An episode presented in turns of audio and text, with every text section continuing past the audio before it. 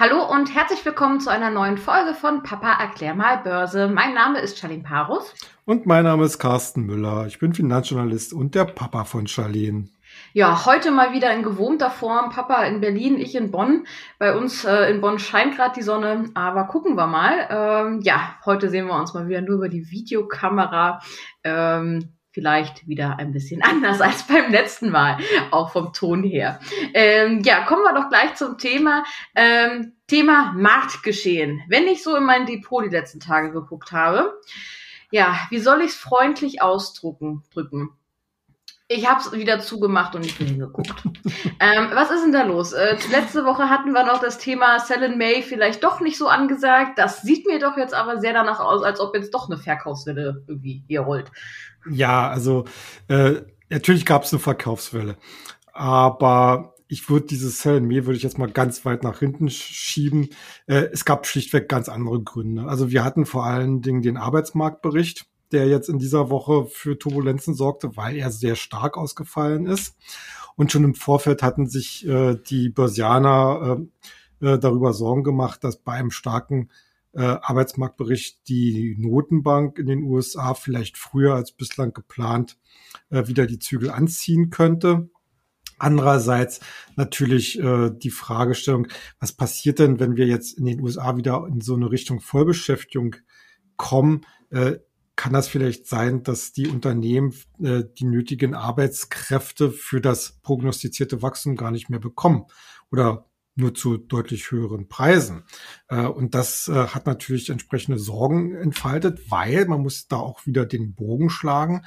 Äh, erstens, wenn es also so eine Knappheit an Arbeitskräften gibt, weil zum Beispiel durch die letzten zwölf Monate sind ja auch in Amerika viele entlassen worden, die sich zum Teil auch umorientiert haben am, äh, äh, am Arbeitsmarkt und die vielleicht nur mit deutlich mehr Geld wieder zurückzuködern sind. Wenn überhaupt, auf jeden Fall würde das letzten Endes heißen, dass die Lohnkosten steigen und die Lohnkosten sind halt auch ein Faktor für die Inflation. Und wir hatten ja in den letzten 14 Tagen hier ja wieder diese aufkommende Inflationsängste ja. an der Börse und das ergibt halt so eine äh, Melange wo man einfach äh, sagt, äh, das sieht jetzt alles nicht so gut aus.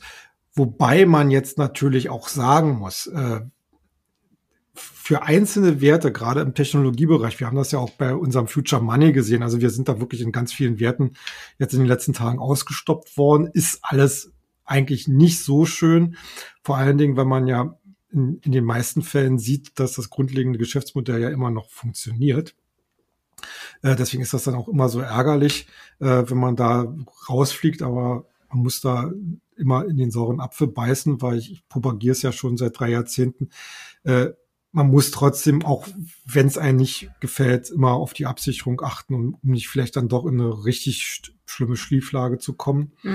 Aber wenn man sich die einzelnen Indizes anguckt, S&P 500, äh, oder zum Beispiel auch den DAX, so schlecht stehen die ja gar nicht da. Ne? Ich meine, der DAX ist, liegt äh, zum Beispiel jetzt äh, zum, zum Wochenschluss wieder im Bereich von 15.200, 15.300 Punkten. Äh, also äh, jetzt just in dem Moment, wo wir gerade hier so reden, bei 15.300 mhm. Punkten, äh, das ist natürlich immer noch äh, relativ nah an der bisherigen Spitze.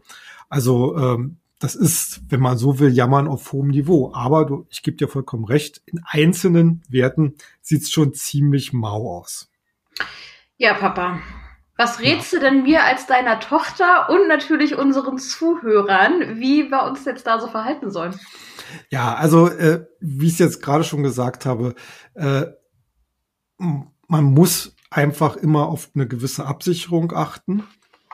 Das heißt also so ein Trailing Stop Loss, wir hatten das ja schon mal erklärt, ne? Mhm. Also beim Einstieg eine Stop-Marke sich äh, denken, min mindestens denken äh, und dann mit entsprechenden Gewinnen immer schön nachziehen. Also so äh, je nach Risikoneigung, sag ich immer so zwischen 10 und 15 Prozent. Also wenn man vor allen Dingen in Technologiewerten investiert ist oder ein bisschen volatileren Titeln, äh, da ist es natürlich sinnvoll, dann eher so die 15 Prozent unterm Einstiegskurs zu nehmen und dann nach, nach, äh, äh, nachzuziehen. Äh, und ansonsten in solchen aktuellen Phasen tut's auch nicht weh, wenn man schlichtweg einfach mal dann aufgelaufene Gewinne mitnimmt oder dann halt wirklich im geringen Umfang dann halt Verluste realisiert, weil man muss das ja immer so sehen, es kommen ja auch wieder bessere Zeiten und wenn man in so einer Phase wie jetzt ein bisschen Kasse gemacht hat und Liquidität aufgebaut hat, dann ist man natürlich deutlich handlungsfähiger, hm. äh, wenn es dann wieder aufwärts geht. Also äh, und äh, das ist, äh, ich weiß, viele viele Investoren oder, oder Anleger, die vor allen Dingen auch noch nicht so lange dabei sind, die haben ein absolutes Gräuel davor, äh, zum Beispiel mit Verlust aus irgendeiner Position herauszugehen. Ja.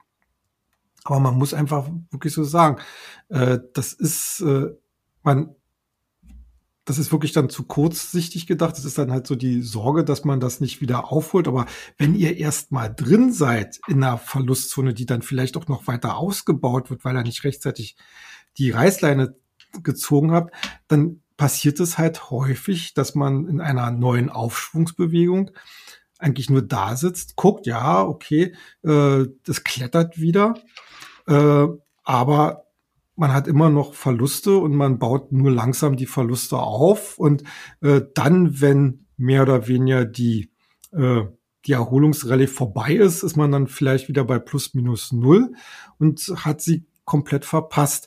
Wenn man dagegen geringe Verluste erstmal realisiert und in Cash geht und dann schaut, dass man da wieder einsteigen kann, wenn es dann losgeht, dann hat man eben die, äh, die Möglichkeit, relativ schnell wieder Gewinne dabei zu sein. Und da ist es dann natürlich von Depot zu Depot und von Gewichtung zu Gewichtung unterschiedlich. Da hat man dann meistens die höhere Wahrscheinlichkeit und die Chance, äh, die vorangegangenen Verluste sehr schnell äh, nicht nur wieder wettzumachen, sondern eben halt auch äh, zu überkompensieren, also sprich äh, unterm Gesamtstrich dann auch wieder einen Gewinn zu realisieren. Also äh, ich sage immer, nochmal, Risikobegrenzung ist das A mhm. und O. Und wenn es schon mal ein bisschen wackeliger wird, wie jetzt gerade, äh, dann guckt euch die Depots an, wo ihr in, in einer Gewinnzone seid und wo er sagt, okay, das ist vielleicht so der ein oder andere Wert, das ist nur so ein Trendwert, den ich mal so kurzfristig eher äh, gesehen habe. Äh, da nehme ich dann die Gewinne jetzt erstmal mit. Äh, wenn es sich um wirkliche Schlager, Kassenschlager oder Langläufer handelt, da würde ich dann immer sagen, ja gut, da kann man so eine Dellen dann vielleicht auch mal aussetzen. Also äh, ich habe ich hab ja selber auch mein Depot jetzt die Tage mal ein bisschen mir angeschaut und so die kurzfristigen Sachen eher eliminiert, aber mhm. es gibt halt so ein paar, paar Dauerbrenner in meinem Depot, äh, wo ich sage, okay, das da, da muss man einfach mal ein bisschen warten, weil da arbeite ich jetzt nicht mit einem Horizont von drei Monaten oder sechs Monaten, sondern eher von ein, zwei, fünf Jahren. Hm. Vielleicht mal eine konkrete Frage meinerseits. Ähm, wir hatten ja das Thema Reiseaktien, hatten wir auch schon ähm, relativ hm. häufig hier besprochen. Und ähm, da habe ich zum Beispiel mir Carnival ins Depot gelegt. Ja. Ne? Ist ja so ein Klassiker, schwankt jetzt seit ja, Monaten eigentlich hin und her, mal plus, hm. mal minus. Steht bei mir aktuell bei minus zehn Prozent. Das wäre aber so eine Aktie, wahrscheinlich, wo man sagt, das setzen, das sitzen wir jetzt aus, oder? Das auf jeden Fall. Also das betrifft letztlich auch nicht, nicht nur Carnival, sondern zum Beispiel auch Royal Caribbean, äh, wo ich sage, die da hat der Markt jetzt in den letzten Monaten noch nicht so die große Perspektive bekommen. Mhm. Äh, wir hatten ja immer so, dass immer die Termine zum Start immer weiter nach hinten verschoben worden sind. Ich glaube, jetzt sind wir gerade bei Juli. Aber äh, man sieht's auch aus Amerika, was, wenn man so die Nachrichten sich anschaut, äh, ob es jetzt im Juli oder August wird, weiß ich nicht. Aber äh, ich bin mir zu 90 Prozent sicher, dass die großen Kreuzfahrtreedereien äh, im Sommer wieder anfangen mit einem relativ regelmäßigen Programm. Mhm. Ähm, wir haben halt zum Beispiel in den USA, was ja für die auch sehr, sehr großer Markt ist, haben wir halt sehr große Impffortschritte. Äh, ohne Impfung wirst du halt sicherlich nicht auf die Schiffe kommen, aber das ist halt in Amerika weitaus breiter aufgestellt und läuft ja da auch äh, deutlich reibungsloser. Und äh, der Markt will da sicherlich noch so ein bisschen abwarten, um zu sehen, wie geht's denn in die Normalisierung. Ähm, aber das sind halt wirklich so Dauerbrenner. Mhm. Äh, Und ich verrate da sicherlich auch nicht zu viel, wenn ich sage, auch ich habe diese Werte in meinem Depot. Ja, Okay. Letzte Woche hatten wir ja unter anderem auch schon mal das Thema Rohstoffe gehabt. Mhm. Ähm, das geht ja alles gerade durch die Decke, egal in welche Richtung man sieht. Ähm, ich möchte mir aber jetzt mal den Edelmetallsektor noch mal ein bisschen genauer anschauen, ja. ähm, weil der bucht ja jetzt, sage ich mal, auch, oder sieht zumindest sehr positiv aus. Was vielleicht an den Inflationssorgen liegen kann. Ich meine, Gold ist ja immer eine nette andere Währung. Mhm. Ähm, aber liegt es denn wirklich nur daran oder gibt es da noch weitere Gründe dafür, warum das jetzt wieder so im Trend ist? Ja, also es ist äh, es sind eigentlich so zwei Themen, die jetzt gerade so ein bisschen im Gold oder generell im Edelmetallsektor gespielt werden. Einerseits natürlich die Inflationssorgen, die sind ja auch nicht von der Hand zu weisen, denn ein hohes Wirtschaftswachstum, wie es erwartet wird in diesem Jahr oder wie es auch sich schon äh, zeigt, äh, mit, mit entsprechenden Knappheitssituationen, zum Beispiel bei Halbleitern und äh, bei, bei Rohstoffen, das sorgt natürlich dafür, dass erstmal die Produzentenpreise ansteigen und die werden dann am Ende ja auch bei den Konsumentenpreisen ihren Widerhall finden. Und äh, die Notenbanken, insbesondere die Fed aus Amerika, hat ja schon signalisiert, dass sie auch gar nichts dagegen haben, wenn mal die Inflationsrate so ein bisschen überschießt über das Ziel, das liegt ja bei der FED auch so um, um die zwei Prozent, genauso mhm. wie bei der EZB. Also wenn es dann auch mal zweieinhalb oder drei Prozent wird, ist das alles nicht so schlimm. Aber äh, trotzdem äh, findet Gold in diesem Umfeld halt wieder äh, mehr Verehrer als bislang, weil es eben ein wertkonservierendes Asset ist. Also es wirft ja in dem Sinne keine Rendite ab, aber äh, sondern, sondern hier geht's dann halt um letzten Endes um mögliche Kursgewinne oder im, im Zweifel auch Kursverluste. Aber per se gesprochen äh, ist halt Gold ein wertbewahrendes Instrument. So, da haben wir jetzt die Inflationsseite. Die andere Seite ist natürlich, wenn der Markt insgesamt, vor allen Dingen also der Aktienmarkt insgesamt, ähm, so, also deutlich volatiler wird, wie er sich jetzt gerade zeigt. Wie gesagt, wir hatten am Mittwoch hatten wir äh, deutliche Verluste wegen den Arbeitsmarktdaten. Das wurde dann am Donnerstag wieder in großen Teilen aufgeholt. Also das ist schon eine ziemlich hohe Tages- und Wochenvolatilität. Und äh, da gehen dann halt auch viele Börsianer hin und sagen, naja gut, äh, wir wollen halt diese, diese hohen Schwankungsbreiten zumindestens ein bisschen abfedern und äh, gehen dann in ein Instrument, was dann halt nicht so eine hohe Volatilität hat. Und da ist man halt dann auch wieder bei Gold. Und das kann man am Ende auch in der entsprechenden Kursentwicklung äh, sehen beim Edelmetall. Also wir sind jetzt gerade so bei äh, gut bei äh, 1830, 840 Dollar je Feinunze. Und wenn man sich so die entsprechenden Analysen im Internet äh, und bei den Brokern anguckt, äh, da wird schon äh, davon gesprochen, im Laufe des Jahres wieder so mindestens 1900 oder sogar 2000 Euro, äh, Dollar je Feinunze mhm. machbar. Ähm, also ich bin da in der Hinsicht so und so immer der Meinung, äh, es schadet, äh, für ein breit aufgestelltes Depot schadet es nicht, da eben auch einen gewissen Anteil auch im Gold zu haben, eben als stabilisierendes Instrument. Gut, wenn ich jetzt also noch ein paar Taler übrig habe, lieber direkt in Gold oder in Goldminen und so ein Geduld? Ähm, naja, das ist, das ist sozusagen eine, eine gewisse Glaubensfrage, würde ich sagen. Je nachdem, wie, äh, wie spekulativ oder konservativ man äh, eingestellt ist. Äh, natürlich ist es so, dass die Aktien von Goldminengesellschaften, wie zum Beispiel Barrick Gold oder Newmont Mining, sind ja zwei der großen äh, äh, Gesellschaften, die laufen relativ äh, parallel zum Goldpreis. Aber natürlich ist es so, bei einer Aktie oder beim Unternehmen spielen noch andere Faktoren mit eine Rolle. Also da können auch äh, neue Zahlen zu den Quartalsergebnissen oder zu den Produktionszahlen oder zu den Reserven immer mal wieder äh, eine positive, aber auch negative Rolle spielen. Ähm, deswegen würde ich eigentlich immer sagen, wenn man nur das als Beimischung sieht, äh, würde ich sagen, direkt in Gold. Also äh, da gibt's ja so die verschiedenen Möglichkeiten. Also man kann sich natürlich auch physisches Gold selbst kaufen äh, und zu Hause in den Schrank legen, also nicht vielleicht unter die Bettdecke, weil da wird es ein bisschen hart. Ähm, aber äh, es gibt natürlich auch die Möglichkeit, zum Beispiel entsprechende Gold-ETFs äh, zu kaufen, wobei ich dann auch immer wieder sage, nur physisch unterlegte Gold-ETFs. Da sticht ja der Xetra Gold heraus. Der wird ja in Deutschland nicht von der deutschen Börse herausgegeben, der halt wirklich mit physischem Gold unterlegt ist, dass man sich halt unter bestimmten Voraussetzungen auch ausliefern lassen kann.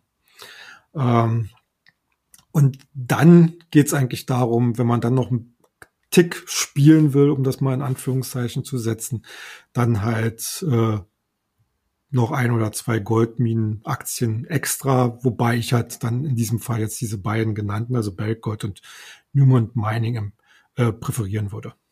Hm. Ähm, jetzt war nur von Gold die Rede, ähm, aber der ganze Edelmetallsektor, der sieht ja da auch sehr gut aus in solchen Zeiten, sage ich jetzt mal. Wie sieht's denn mit Silber, Kupfer, äh, keine Ahnung, was es da sonst noch so gibt. Naja, das ist, das ist natürlich alles unter, auch so unter einem ganz speziellen industriellen Aspekt zu sehen. Der, also speziell auch Kupfer. Denn äh, Kupfer ist halt eines der wichtigsten Industriemetalle. Mhm. Äh, und äh, jetzt, wo die Konjunktur angesprungen ist, äh, sch schießen da die Preise quasi ins Kraut. Ich würde ehrlich gesagt auf den Zug nicht mehr draufspringen. Okay. Äh, ich glaube, da ist schon sehr, sehr viel gelaufen und äh, die, na, ich sag mal so, die, das Risiko zumindest temporärer Rückschläge steigt jetzt langsam.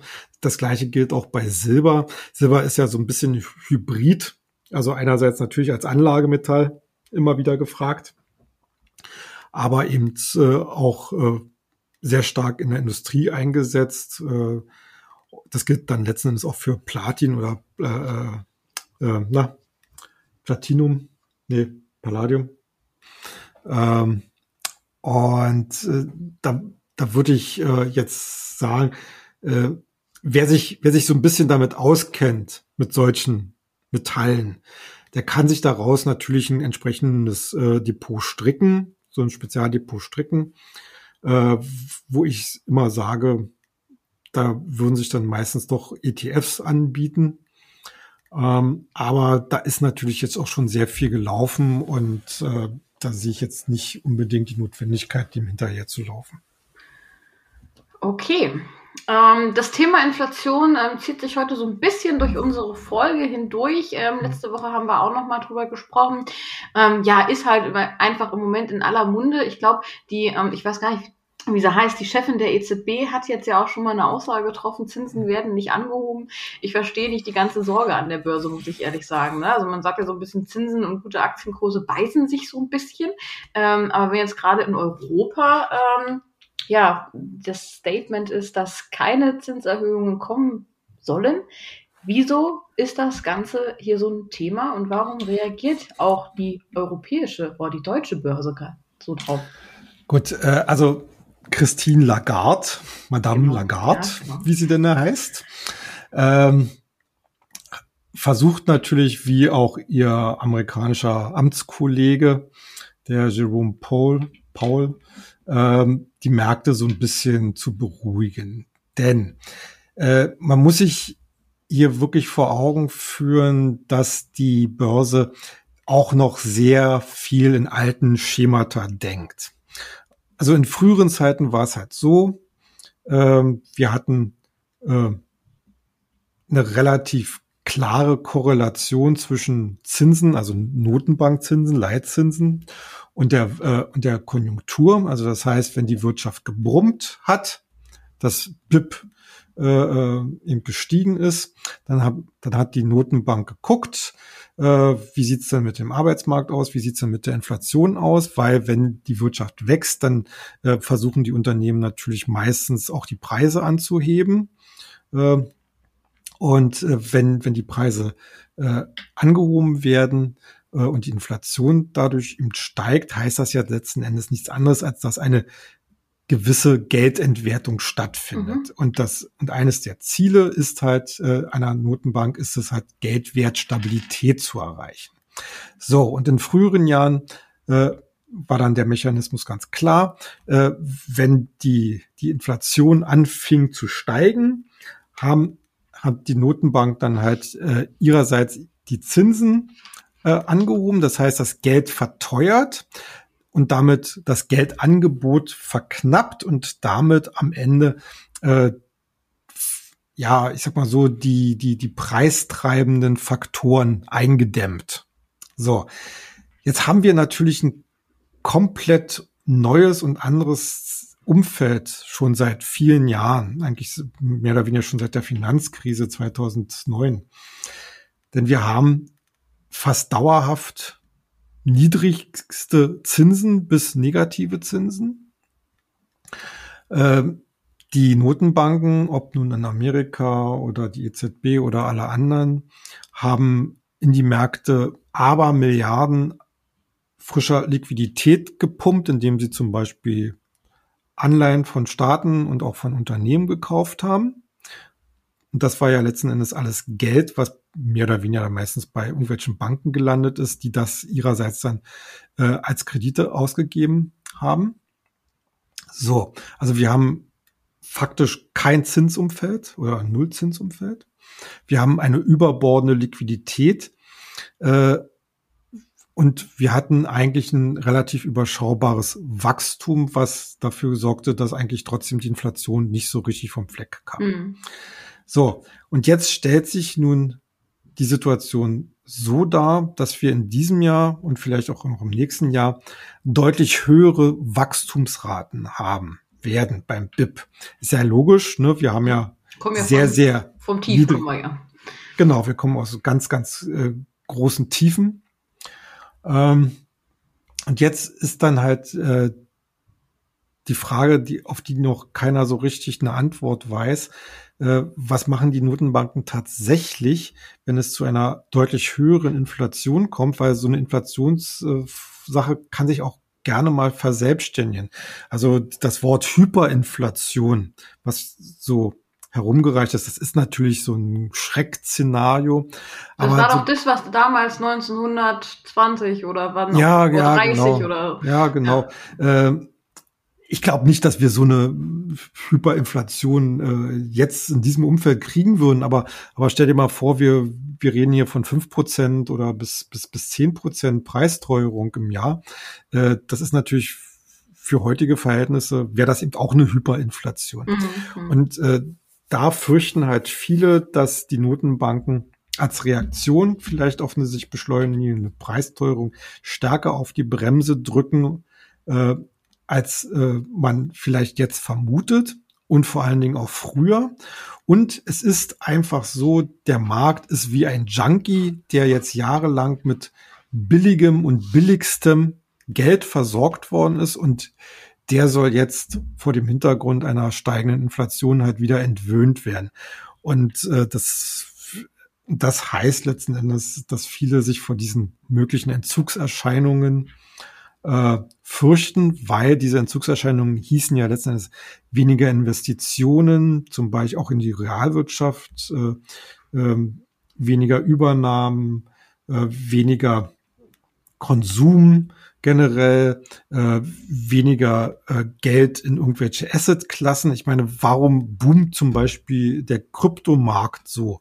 Doch nicht nur deswegen, weil weil alle das plötzlich so schick finden, äh, sondern, sondern weil sie sich sagen, okay, da können wir jetzt überproportional gewinnen und deswegen kommen ja auch die Institutionellen und stecken da äh, immer mehr Geld hinein. Aber das machen sie halt einfach auch deshalb, weil sie es können, weil das Geld, was sie dort reinstecken, zu absolut billigen Konditionen, meistens mhm. sogar im negativen äh, Bereich äh, eingesammelt haben. Also das Risiko ist relativ überschaubar, was sie sich da leisten. Und das alles ergibt eigentlich eine, äh, so, so eine Melange, äh, wo, wo man natürlich äh, sehr, sehr angespannt ist äh, hinsichtlich äh, der, der Korrelation zwischen Zinsen, Inflation äh, und, und Marktliquidität. Hm. Was ich jetzt, ich hatte auch ein Interview letztens gesehen, ähm, ich glaube, das war auch mit der Frau Lagarde, ähm, wo es darum ging, eigentlich haben wir ja gar keine richtige Inflation. Ne? Also ja. ähm, war so ein bisschen die Aussage gewesen, ähm, also wir haben ja den HVPI ähm, und den, den Warenkorb, ähm, wo die ja. Inflation gemessen wird. Und ja, einige Produkte sind natürlich teurer geworden, gerade wenn wir so in Richtung Obst und sowas im normalen Verbraucherbereich gucken. Und andere Sachen sind günstiger geworden. Wo haben wir denn die Inflation, von der alle reden? Naja, wir haben sie halt äh, zum Beispiel im Energiebereich. Mhm. Äh, wir haben sie halt, wie gesagt, letzten Endes auch bei den Asset-Klassen. Ja. Ich meine, das, das spielt ja da letzten Endes auch mit dabei. Wir haben es halt bei den Rohstoffen jetzt. Und da besteht jetzt halt, wie gesagt, die Sorge, dass aus diesen, es gibt ja, wie gesagt, diese, äh, du hast ganz richtig gesagt, diesen HVPI äh, auf der auf der Konsumentenseite. Äh, aber davor geschaltet sind ja, wie gesagt, die Produzentenpreise.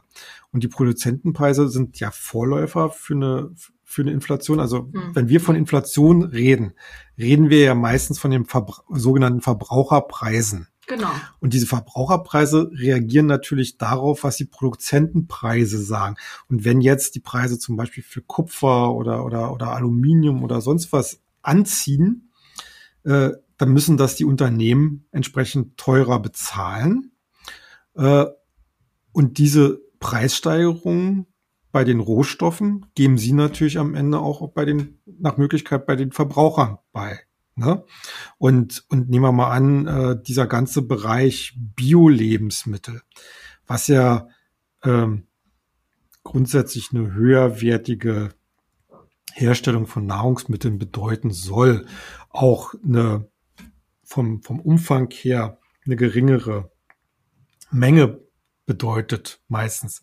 Wenn dann, nehmen wir mal an, die, die Preise für Saatgut hochgehen oder, oder für Land, äh, oder für, ja, ich weiß nicht, für irgendwelche Düngemittel oder, oder also biologische Düngemittel oder was auch immer, äh, und die Lebensmittel dadurch eben teurer werden, und das vielleicht auch noch ausstrahlt auf konventionell äh, aus, ausgelegte Lebensmittel, äh, dann, dann zieht sich das wie so ein Rattenschwanz eigentlich durch alle möglichen Warengruppen. Hm. Ist der Suezkanal Kanal schuld? Naja, das sind dann, ja, ja, ja, jein, sage ich mal. Äh, natürlich sind solche Ereignisse äh, auch immer wieder äh, ja, äh, geben immer wieder Anlass, äh, dass es, dass es halt so eine Phasen gibt. Ich meine, äh, wenn man, wenn man mal so will, warum gibt es so wenig Halbleiter derzeit, ne?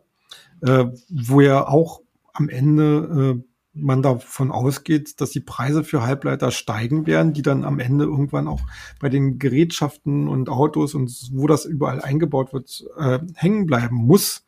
Äh, weil die Unternehmen natürlich daraus keine Verluste machen wollen. Warum? Ja. Äh, Taiwan ist ein ganz großer Halbleiterhersteller weltweit. Äh, dort sind ganz, ganz viele Firmen angesiedelt, Taiwan Manufacturing äh, und, und äh, auch, auch viele der großen Nvidia oder, oder AMD und sowas, die lassen dort alle vor Ort produzieren. Taiwan hat äh, vor kurzem bekannt gegeben, dass sie für äh, ganz generell und natürlich auch für die Halbleiterwerke, äh, die dort sind, äh, die Wasserversorgung rationieren. Warum rationieren sie die? Weil es im letzten Jahr relativ wenig Taifune gab. Mhm. Klingt erstmal paradox, aber diese Taifune sind dafür, ich meine, die können natürlich auch zerstören, aber diese Taifune bringen halt auch relativ hohe Wassermengen mit sich, die dann irgendwo gespeichert werden können als, als Grundwasser oder, oder äh, entsprechenden Kavernen und sonstiges. Und wenn die ausgefallen sind, dann äh, hat man halt nicht so eine hohen Wasserreservoirs, also muss man das Wasser jetzt beschränken, also können die, äh, die Halbleiterwerke nicht auf volle Pulle ja. produzieren, also äh, werden die Halbleiter teurer und also wird vielleicht die Stereoanlage. Das ist schon ziemlich paradox, also. Ja, äh, das ist, äh, das ist, man muss da wirklich manchmal in ganz, ganz kleinen Dimensionen denken und ja. das ist, das ist dieser berühmte Schmetterling, ne? Äh, dieser Schmetterlingseffekt, ne? Mhm. Boah, fällt ein Sack Reis um. Ja, das eine Jahr gibt's halt weniger Taifune in Taiwan und schon werden die äh, Halbleiter knapp. Ja. Okay. Gut, äh, möchte ich erstmal einen Haken ranmachen an dieses Thema, ähm, denn ja. wir haben heute noch ein paar Zuschauerfragen oder Zuhörerfragen ähm, ja. mitgebracht. Ähm, ihr habt nämlich uns ein paar ja, Wünsche geschickt, die ihr gerne einmal ähm, zu einer Einschätzung haben wolltet. Ähm, ganz neues Thema, Adidas. Weiß ich nicht, was da los ist, aber du weißt es sicherlich. Ja, das weiß ich sogar. Also Adidas äh, soll angeblich ein Angebot äh, für seine ähm, US-Tochter Reebok erhalten haben äh, im Volumen von gut einer Milliarde Dollar. Hört sich natürlich jetzt erstmal äh, Peanuts. Nee, nee, nee, eigentlich, also ich sag mal, eine Milliarde Dollar auf dem Konto wäre ich jetzt nicht abgeneigt.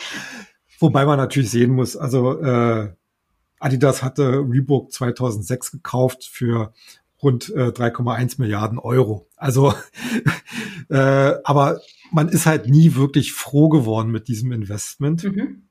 Äh, man hat versucht zu restrukturieren, umzustrukturieren und zu und sonstiges zu machen, äh, hat alles nicht so richtig funktioniert, äh, zumindest nicht in dem Umfang, wie man sich erhofft hat. Und äh, jetzt äh, hatte Adidas ja selbst gesagt, dass man sich zukünftig eher auf die Kernmarke konzentrieren möchte. Finde ich auch vernünftig. Ich mag äh, Reebok. Gehen die jetzt weg? Naja, ja, also wahrscheinlich gehen die weg, ja. Äh, äh, das, das, äh, also Bieter sind, äh, sind, sind einerseits zwei Firmen, mit denen ich jetzt persönlich noch nichts anfangen kann. Mhm und an, ansonsten auch wieder ein Private Equity äh, Firma Apollo Global Management. Äh, die mischen ja in der, in der Übernahmeszene schon seit vielen, vielen Jahren sehr aktiv mit. Mhm. Äh, jetzt, jetzt muss man gucken, also dass äh, die, die Gebote kommen jetzt gerade rein. Also das, das Bieterverfahren ist jetzt gerade erst eröffnet worden. Vielleicht kommt ja noch ein anderer um die Ecke. Äh, aber ich finde es schon ganz vernünftig, von, äh, von Adidas, dass man halt sich hier entschlossen hat, doch mal langsam so einen Schlussstrich zu ziehen ja. und sich halt auf die äh, Hausmarke wieder zu fokussieren. Funktioniert ja mit Nike auch international wunderbar. Und äh, wenn man sich mal so den Chart von Adidas anguckt, äh, der hatte jetzt äh, zuletzt auch aufgrund äh, sehr guter Quartalsergebnisse einen ordentlichen Sprung nach oben gemacht. Es fehlt noch so ein bisschen so der Tick, äh, so oberhalb von 300 Euro, wäre mal so aus so, so einem Seitwärtstrend ausgebrochen, sollte man sich vielleicht mal auf die Beobachtungsliste äh, setzen für ein Investment, aber dem muss man jetzt nicht unbedingt schon mal vorgreifen. Aber äh, da tut sich was. Das finde ich schon mal ganz interessant.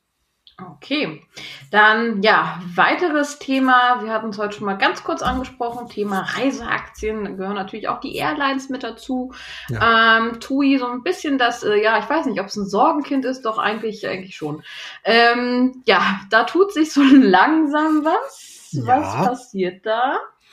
Ja, also äh, man muss hier sicherlich äh, zwei Sachen trennen. Einerseits bleibt TUI natürlich hoch riskant. Äh, das haben auch die jüngsten Quartalzahlen gezeigt. Äh, wieder mega Verlust, äh, wieder rückläufige Umsätze auch zum Vorjahreszeitraum, wobei man das natürlich im Vergleich jetzt nicht so ganz ziehen kann, weil, weil wir hatten ja ähm, erst so Ende März äh, so die ersten Auswirkungen, also Ende März letzten Jahres, die ersten großen Auswirkungen der Corona-Pandemie jetzt in Europa.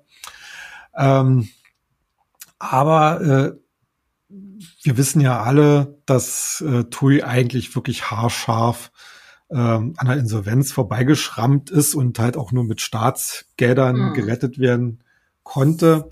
Ähm, jetzt haben sie bekannt gegeben, auch äh, im Rahmen ihrer äh, Quartalszahlen, dass man jetzt so 1,7 Milliarden Euro Cash noch in der Kasse hat. Ah. Dürfte eigentlich ausreichen, um so die letzten Monate äh, zu überstehen der Krise und man setzt halt jetzt komplett auf, den, auf das Sommergeschäft ja. und hofft hier, dass es signifikante äh, Erhöhungen gibt.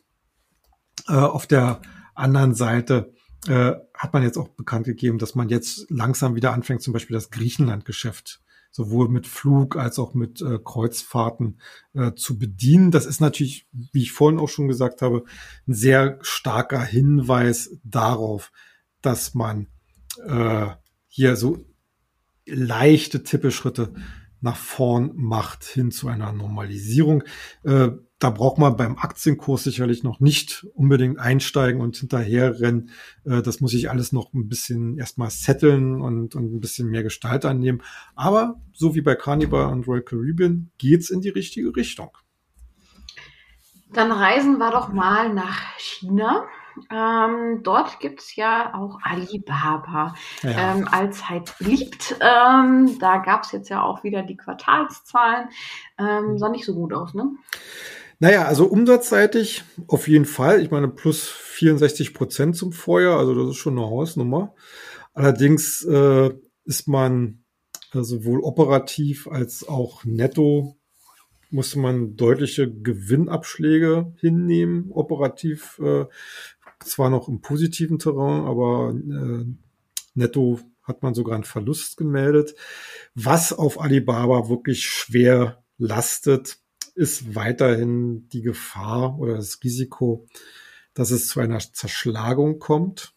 Ähm, wobei ich sagen muss, ich glaube nicht so recht daran, weil äh, die chinesische Regierung wäre da echt schlecht beraten, sozusagen eines ihrer Vorzeigeunternehmen auch auf globaler Ebene äh, sozusagen aus dem äh, nur ohne Not aus dem Spiel zu nehmen. Äh, was jetzt aktuell äh, auf der Aktie gelastet hat, äh, war halt, dass man diese, diese Strafzahlung von den chinesischen Kartellbehörden äh, verbuchen musste. Das waren ja umgerechnet, glaube ich, 2,3 Milliarden Euro. Also äh, das waren vier Prozent des 2019er Umsatzes, die man bezahlen musste, eben wegen äh, Vorwürfen, dass man seine Monopolstellung gegenüber Händlern halt ausgenutzt hat. Mhm. Äh, nun weiß ich nicht, ob es damit sozusagen gegessen ist, dass das sozusagen dieser, dieser große Warnschuss war und äh, dass man jetzt äh, Alibaba wieder in Ruhe lässt. Muss man immer ein bisschen genau beobachten, aber äh, wenn die Aktie sich jetzt in Kürze charttechnisch wieder etwas stabilisieren kann, wäre das sicherlich so ein Kandidat für eine für eine Erholungsrallye, ich sag mal so auf die Sicht der nächsten drei bis sechs Monate. Und zu guter okay. Und zu guter Letzt äh, hätten wir noch BYD. Ich hoffe, ja. ich habe es richtig. Äh, oder BYD. Nein, BYD. Ähm, die haben nämlich neue Börsenpläne. Was steckt denn hinter ihren Plänen? Was haben die denn so vor? Ja, also äh, da kommen wir wieder zum Stichwort Halbleiter, weil BYD oder Build Your Dreams, Ach so. äh, wo ja wo ja auch Warren Buffett groß investiert ist. Die wollen nämlich ihre Halbleitersparte an die Börse bringen. Äh, und nicht nur einfach so, sondern äh, höchstwahrscheinlich an diese neu gegründete oder zu gründende äh, Technologiebörse in China. Mhm. Ähm, das könnte ein ganz interessantes Projekt werden, vor allen Dingen natürlich auch unter der Maßgabe, dass man damit äh, bestimmt richtig gut Geld einsammeln könnte, was man ja als Spezialist für Batterietechnik wie auch als Elektroautohersteller sehr gut gebrauchen könnte. Also äh, sehe ich eigentlich sehr positiv, äh, weil solche ähm, Spin-offs eigentlich an der Börse immer sehr gut ankommen, weil es insgesamt so die äh, Erlösstrukturen etwas klarer macht. Ne? Also wir haben ja immer so das Problem, äh, wenn wir Unternehmensholdings haben, die halt relativ viele Sparten äh, unter einem Dach haben, äh, dann gibt es da auch immer so einen Bewertungsabschlag, weil, weil die Transparenz der einzelnen Sparten immer nicht so hoch ist. Und äh, wenn BYD es äh, schafft oder, oder tatsächlich umsetzt, eben äh, die doch sehr interessante Halbleitersparte extra an die Börse zu bringen, erwarte ich mir da eigentlich auch für die Hauptaktie sehr positive Effekte. Wann könnte da so ein Plan umgesetzt werden? Äh, das weiß ich nicht. Also no normalerweise geht das, äh, wenn so eine Pläne bekannt werden, kann das gerade in China relativ zügig manchmal gehen. Also wenige Wochen bis vielleicht also drei, vier Monate. Es kommt, aber ich gehe mal davon aus, wahrscheinlich eher Herbst. Hm. Würde ich jetzt mal so tippen. Okay. Gut, das soll es für heute auch schon wieder gewesen sein mit unserem kleinen Podcast hier. Wenn ihr Fragen habt, ähm, die wir hier mal ja besprechen sollen, die ich ähm, Papa einmal stellen darf, dann schreibt uns gerne entweder eine E-Mail an info@börse-global.de oder auch gerne auf unserer Internetseite Börse Global. Ähm, da sind wir immer sehr glücklich, wenn ihr uns Fragen zuschickt. Und ja, wünsche an dieser Stelle noch ein schönes Wochenende und ähm, bleibt wie immer erfolgreich. Bis zur nächsten ja. Woche. Macht's gut. Tschüss.